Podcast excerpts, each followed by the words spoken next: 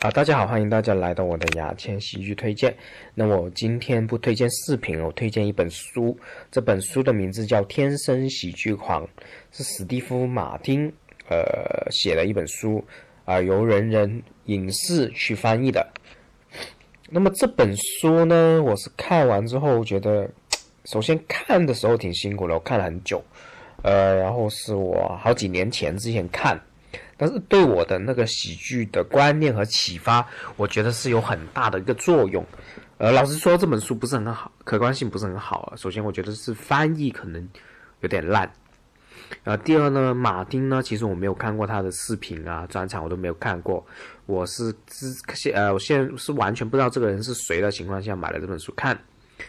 然后呢，呃，这本书我刚刚上网搜了一下，好像也没有现货，只有二手书。那大家可以去各大平台，比如说多抓鱼啊、当当啊、京东去搜一下，特别是淘宝。呃，如果想买、想看的话，看，而且搜一下有没有电子版。然后这本书，它我我觉得是，我就挑一些比较，呃，我影响影响我比较大的一些重点去讲讲为什么我推荐这本书。首先呢，说真的，国内。呃，对于脱口秀演员的一些写的书是引进很少了，真的特别少。比如说我之前推荐的那一本呃诺亚的那那一本《天生有罪》这本书，已经是非常非常好看的。而且呢，呃，脱口秀演员说成写书啊，喜剧演员写书啊，肯定是挺有趣的。那么，《天使喜剧狂》也是我在网上搜罗的其中少量有中文版的一本书。当然，如果你会看英文的话，那你自己找英文的呃书去看，我就也也也可以的啊。那我是我对英文，我英文水平是很差的。好，我还是拉回来说回重点，就是这个这个马丁对我的呃这本书对我的影响有多大。首先，我上课的时候不是经常说铺垫笑点、铺垫笑点这个这个结构吗？那我以前呢不是那么看重这个结构的。后来看完这本书，然后潜移默化之后啊，我才发现铺垫笑点的重要性。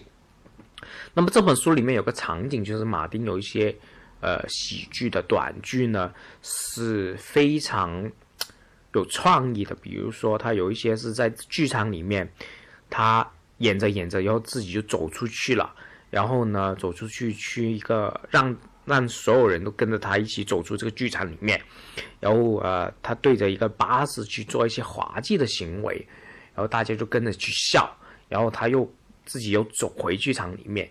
就是呃，马丁的喜剧创意是突破了呃空间的，不是只是在舞台上，他是可以整个人。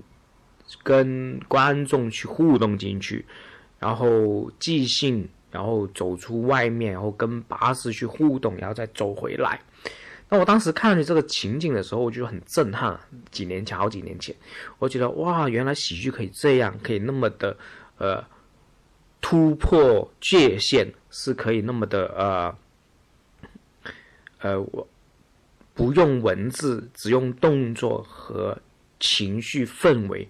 就可以好笑，而且马丁这个人呢，在书里面说他的朋友对他的评价也是，他的笑话很多都是别人看不懂的，就是太奇特了。你的喜剧我是接受不了啊，我 get 不到啊。经常有些人这样说，呃，从而也让我启发到了呃，喜剧是分众这个观点啦。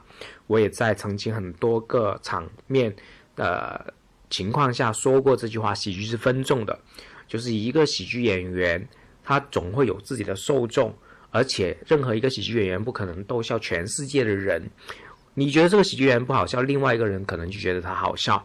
只要你喜剧演员的受众足够多，呃，多到可以养活你自己这些粉丝啊、观众可以养活你自己，你的喜剧就成功了。